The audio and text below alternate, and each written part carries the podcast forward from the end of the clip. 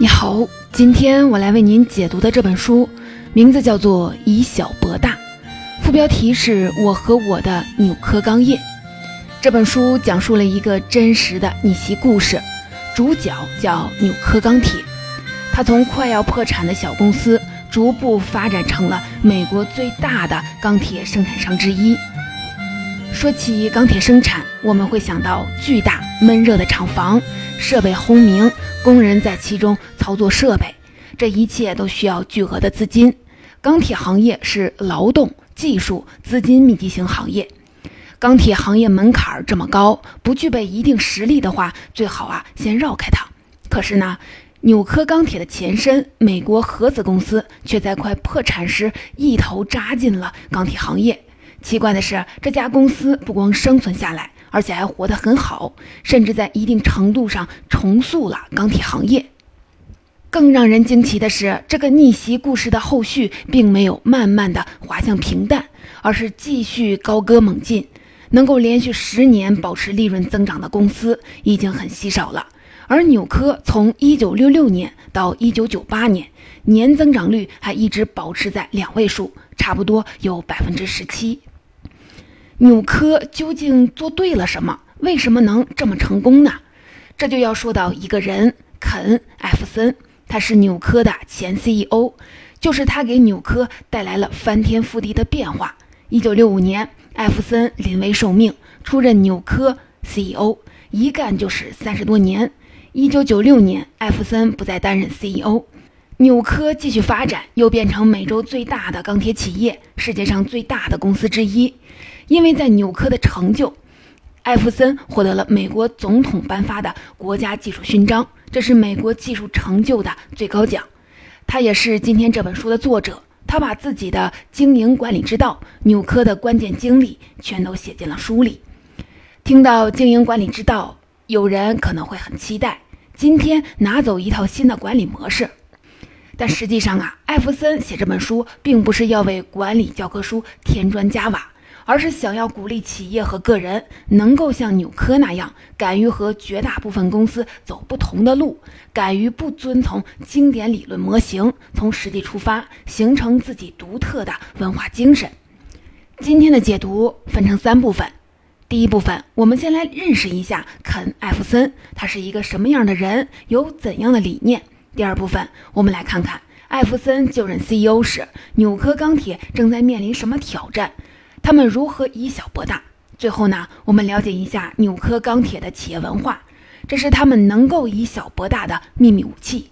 首先，我们先来认识一下肯·艾弗森这个人。一九二五年，艾弗森出生在美国伊利诺伊州。长大后，他在康奈尔大学获得了航空工程学位，随后呢，还在普渡大学读完了机械工程硕士。按理说，有这样的学历，应该去大公司工作一展身手。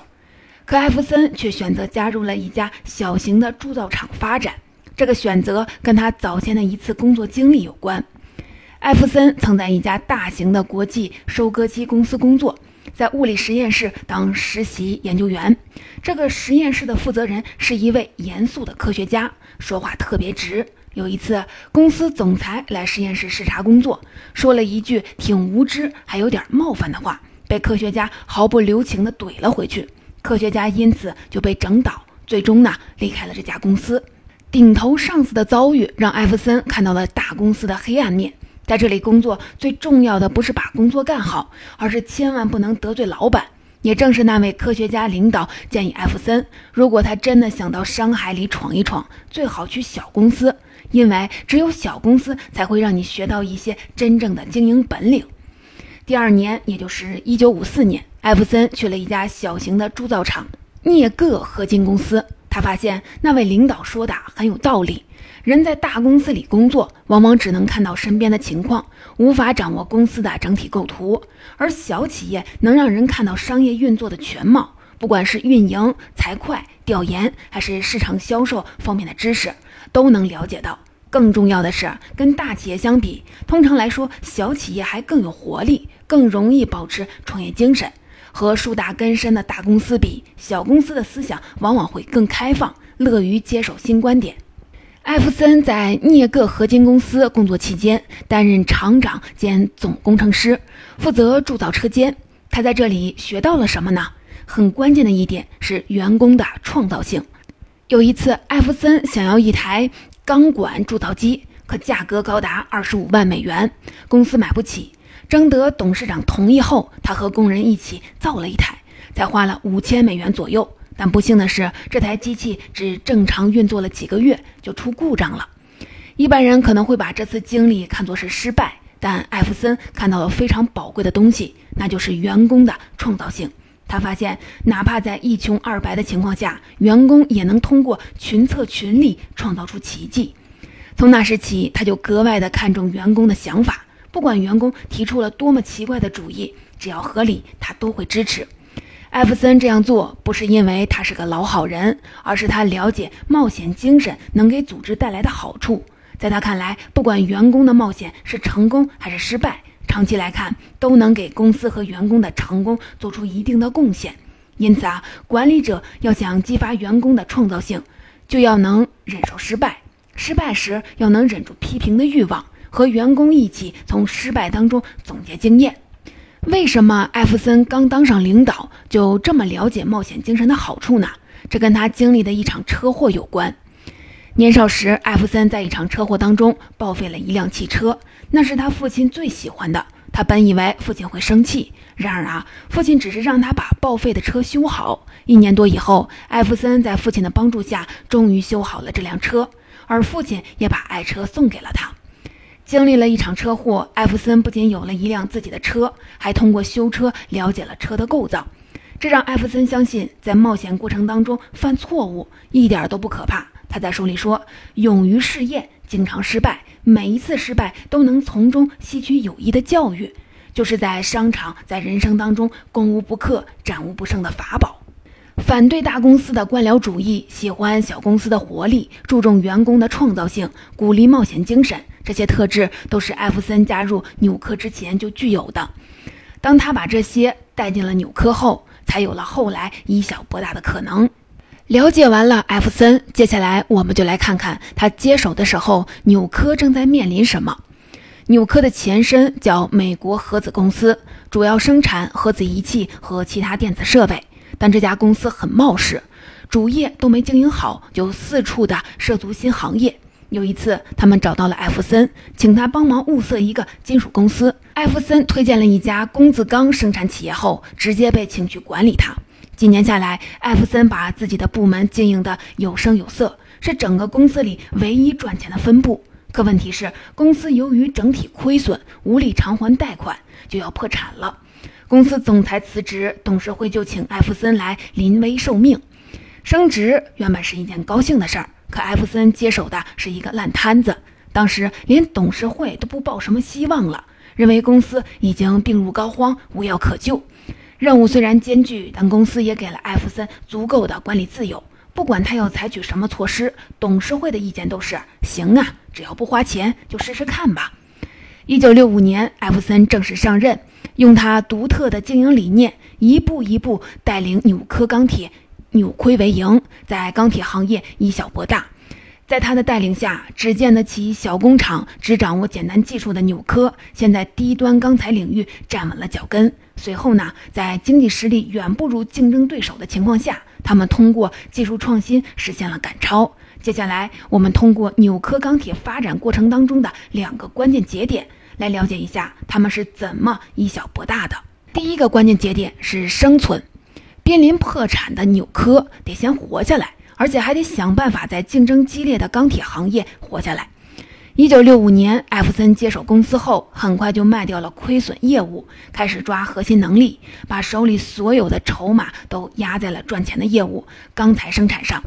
没过几年，他们从用钢铁制造工字钢回到了炼钢生产。一九七二年，公司名称正式改为纽科。这段时期的纽科正在勉力生存。当然无法跟行业巨头直接竞争，怎么办呢？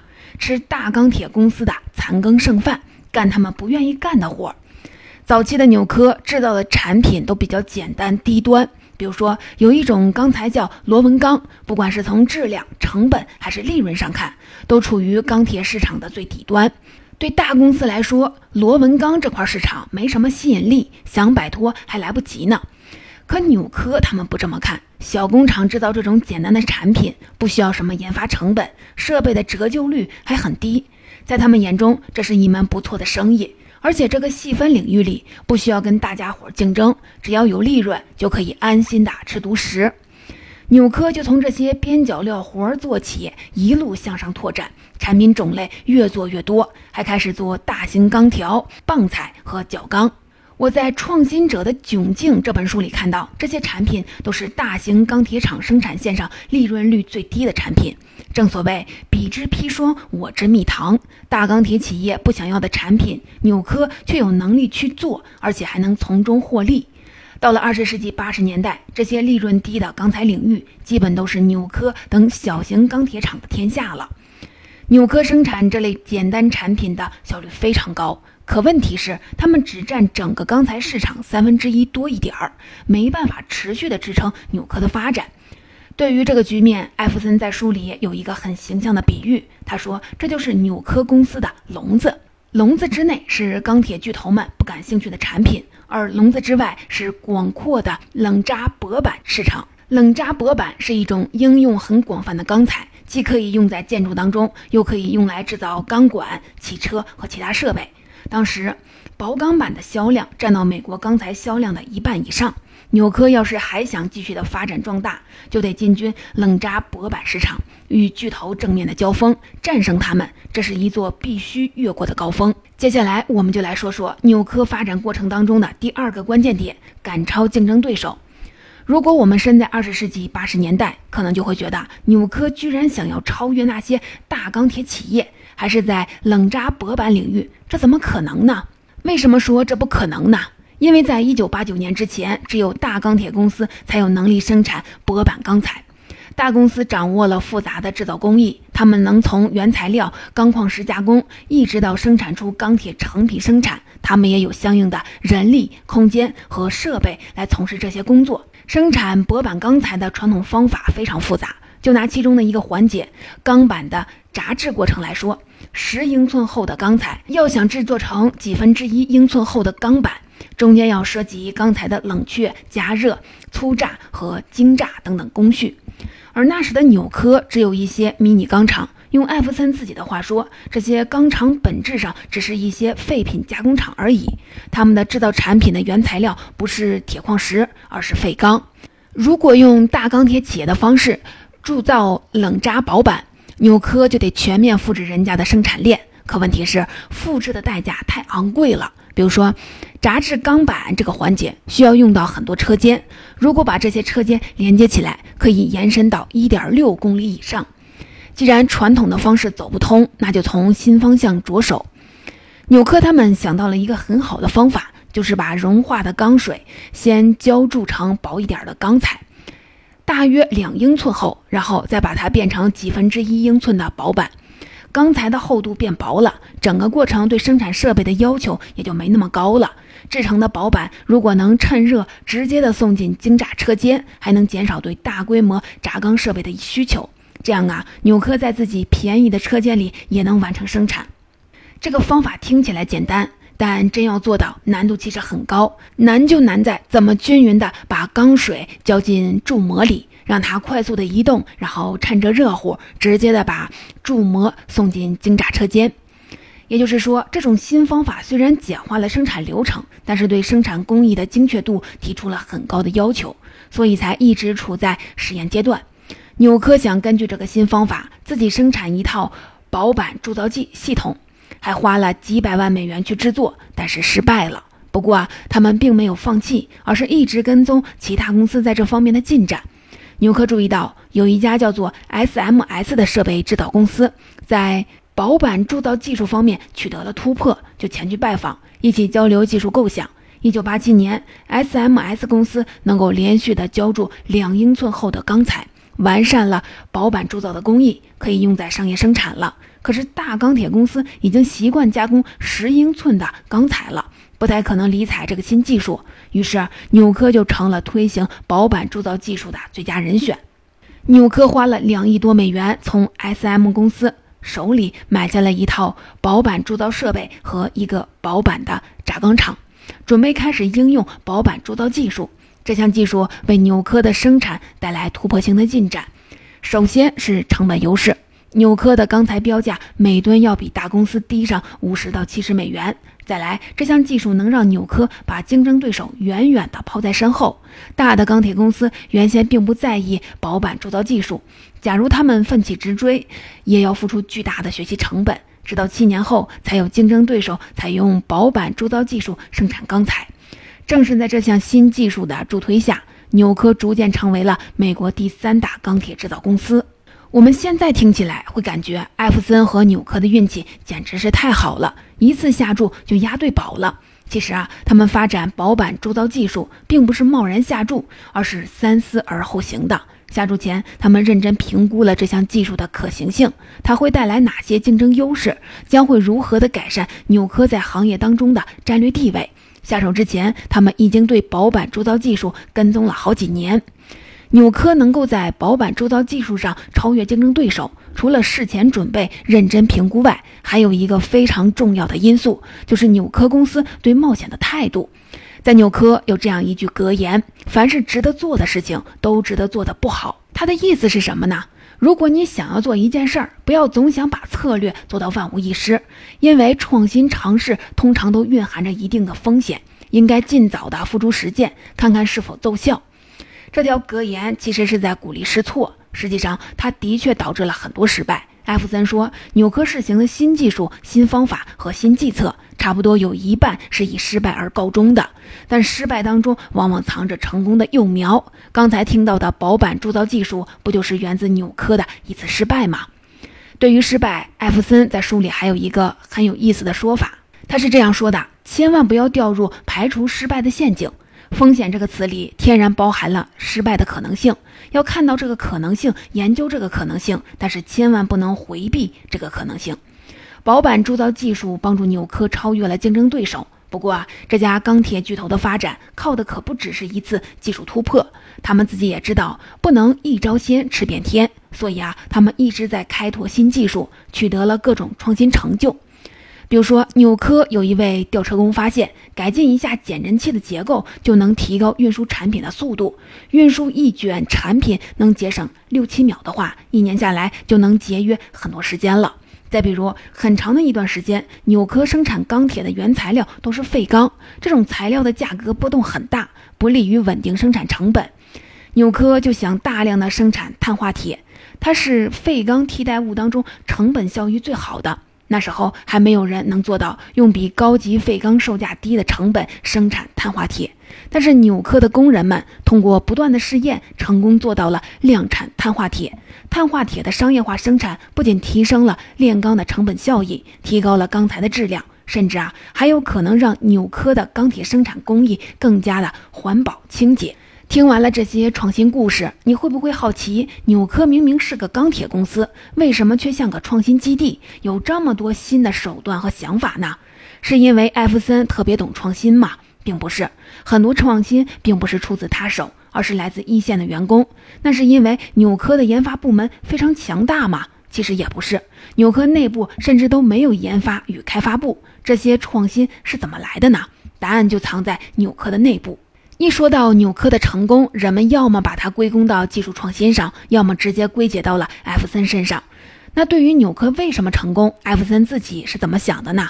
他在这本书里回答了，还说了好几次。不过呢，每个答案啊不太一样。我先给你捋一捋，他都是怎么说的。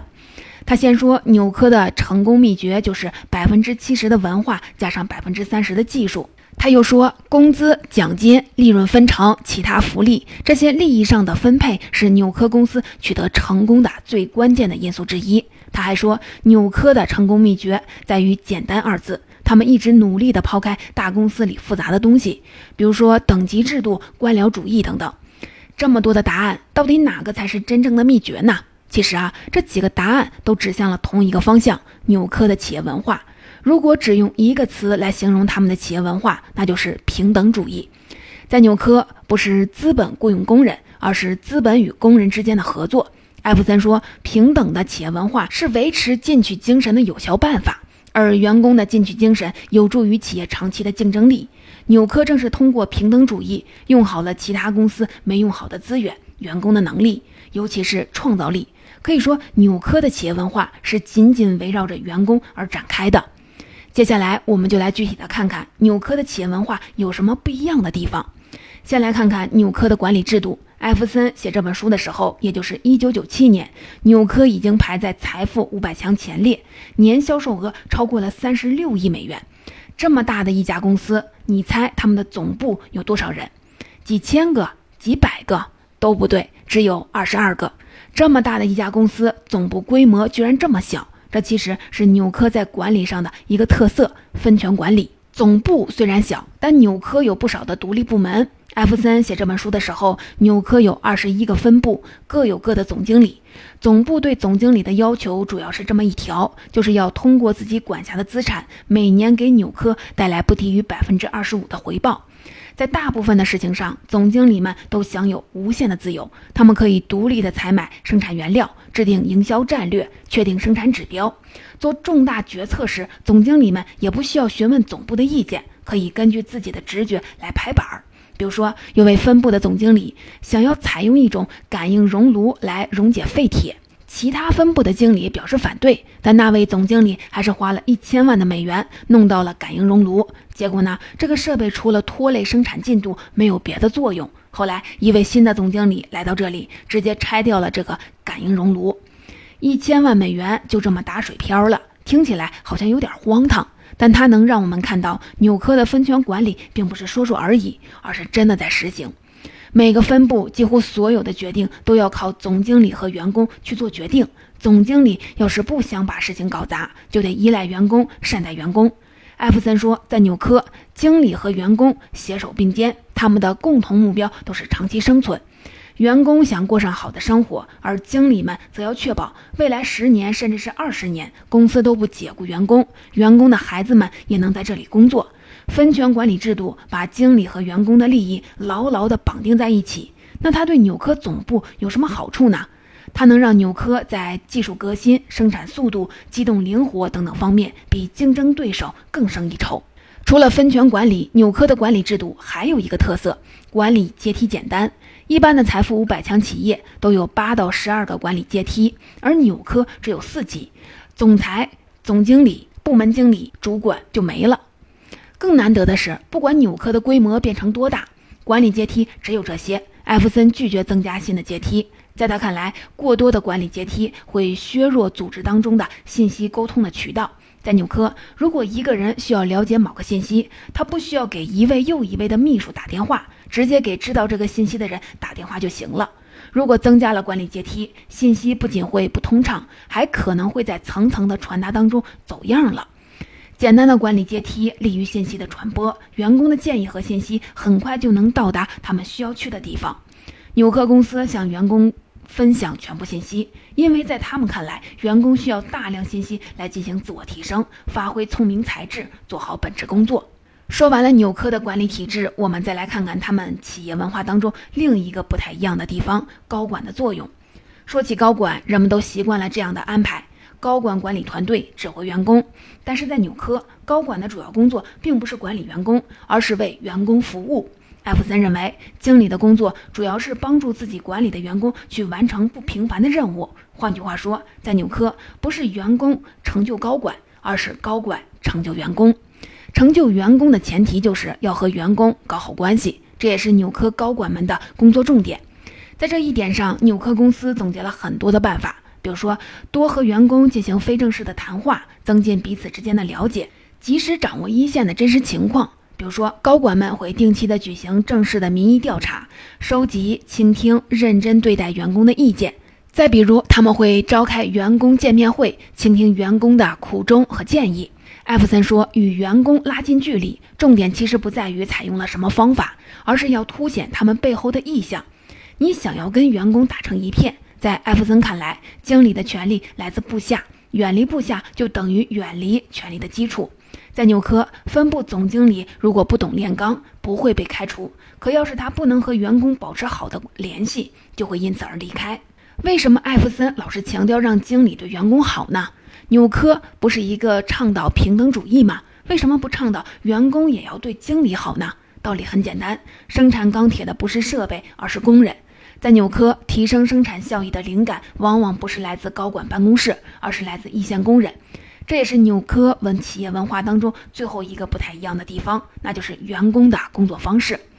说起炼钢工人，大家普遍就会觉得他们是蓝领工人，工作时主要靠体力和经验，可能不常用到脑力和或者是创意。但是在纽科，工人们常常开动脑筋改进工作。比如说，有一位纽科员工叫蒂莫西，他看到自己所在的分部每年要花一百多万美元去润滑和保养生产线上的螺旋装置。他发现有一个设备性能比螺旋装备更好，不需要润滑，还能减少停机修理的时间。这个小小的发现直接帮公司节省了一百多万元。再比如，纽科运输部的工人看到公司的卡车拖挂车不适合运输体型巨大的产品，他们就用手头的材料制造了更合适的拖挂车。为什么纽科的员工会这么尽心尽力地改进工作呢？这就要说到纽科对员工的收入激励了。艾弗森写这本书的时候，纽科七千个员工是美国钢铁行业中薪酬最高的工人。一九九六年，纽科工人的年平均收入就超过了六万美元。他们除了能赚基本的工资，还可以挣周奖，而周奖常常是基本工资的一到两倍。周奖奖励的不是个人，而是整个小组。纽科员工的收入与生产绩效挂钩，只要他们能和自己的班组好好的协作，努力生产，就能拿到一大笔钱。而当人们尝到了奖金的甜头，就会向更高的奖金发起冲击。艾弗森在书中说，激励人的因素主要有这么几点：挣中等以上工资的机会，工作的稳定性，晋升的机会。如果一家企业无法提供这些，那么再多的培训机会，再美的办公空间，也无法真正的激励员工。如果一家企业能够为员工做到这些，员工就会自发的向更高的产量发起冲击，主动发挥自己的才能。艾弗森还在书中说道：“现代企业当中最大、最可怕的一对矛盾，就是经理因为责任重大而忧心忡忡，员工因为工作没有挑战性无所事事。”其实啊，直到现在，这个矛盾也依然存在。那么，怎么化解这个矛盾呢？艾弗森的经验就是，彻底承认员工是公司进步的引擎，努力创造一个有利于员工不断提高业绩水平的环境。在一些公司，人们需要仰赖少数高管的天赋来完成关键的工作，比如说律所、咨询公司。但是在纽科钢铁。组织的绝大部分的天赋都存放在那些身处一线完成具体工作的人的身上，员工的主见往往要比管理层的意见更能促进企业的进步。总结《以小博大》这本书的精华内容，我就为您解读到这里。纽科钢铁原本是一家平平无奇的小公司，甚至一度濒临破产。但他后来不仅成为美国钢铁行业最大的生产商之一，还创造了连续几十年保持盈利的记录。这个转变离不开本书的作者肯·艾弗森。他反对大公司的官僚主义，喜欢小公司的活力，在管理当中十分注重员工的创造性，鼓励冒险精神。在他的带领下，纽科形成了一套自己的发展模式。在这里，并不是总部指挥分部，而是分部自治。在这里，并不是高管指派员工，而是高管成就员工，依赖员工的天赋。在这里，钢铁工人想要做好工作，不会遇到组织层面的束缚，他们只需要尽情地发挥自己的创造力、想象力、协作力，就能获得超出行业水平的报酬。这样的企业文化正是纽科钢铁的成功秘诀。它为纽科在技术革新、生产速度、机动灵活等等方面都带来了竞争优势。帮助其超越了竞争对手，逐步成长为世界上最大的公司之一。商业世界很流行一句话：“越大越好”，仿佛大就等于好，规模越大就会越成功。规模的确会给公司带来竞争优势，但听完了纽克的故事，相信你一定发现了，大并不一定就等于是好。小规模能带来好处，也能取得大成就。那是不是说企业的规模越小就越好呢？在艾弗森看来，大规模带来的竞争优势与小规模带来的好处，并不是一道单选题，而是多选题。我们应该想办法让他们都能为自己服务。换句话说，规模的大或者是小，本质上都是企业发展的一种工具。我们应该成为工具的主人，了解它的好处和局限，既能用好它，也能及时的把它放回到工具箱里。